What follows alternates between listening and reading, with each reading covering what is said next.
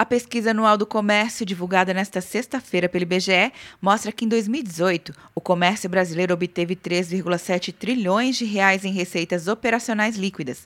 Em comparação com 2017, houve um avanço de cerca de 300 bilhões de reais. Também foi registrado um aumento de 0,3% no número total de pessoas ocupadas e de 2,2% nos salários, retiradas e outras remunerações pagas. A gerente de análise do IBGE, Cíntia Santana, explica que esse setor foi o mais impactado pela crise em termos de receita, sendo o único a registrar quedas seguidas em 2015 e 2016 setores que mais fecharam lojas foi o comércio varejista, que foi uma queda de 7,6% no número de lojas. Está bem atrelado ao consumo das famílias, que as famílias estão sem emprego, sem renda, o comércio varejista é que sofre imediatamente. O setor varejista também é aquele que mais emprega sendo responsável por três quartos do contingente de pessoas ocupadas no comércio. O setor empregou cerca de 10,2 milhões de pessoas em aproximadamente 1,7 milhão de unidades locais, contando as empresas e suas filiais. Todo esse volume de trabalhadores acabou gerando pagamentos em torno de 237 bilhões de reais,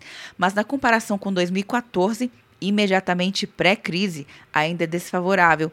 A queda na quantidade de pessoas ocupadas foi de 4%, chegando a 7% no comércio por atacado. O total de remunerações também foi de 2,6% menor, tendo destaque no setor de veículos, peças e motocicletas, com redução de mais de 14%. Atenção, você que fez o Enem! Sua nota pode valer uma bolsa de estudos de até 100% para os cursos de graduação à distância da Uninter. Isso mesmo! Até 100% de desconto em mais de 90 cursos. Transforme seu futuro. Acesse o site e inscreva-se agora. Uninter, a melhor educação à distância do Brasil. Uninter.com De Brasília, Luciana Castro.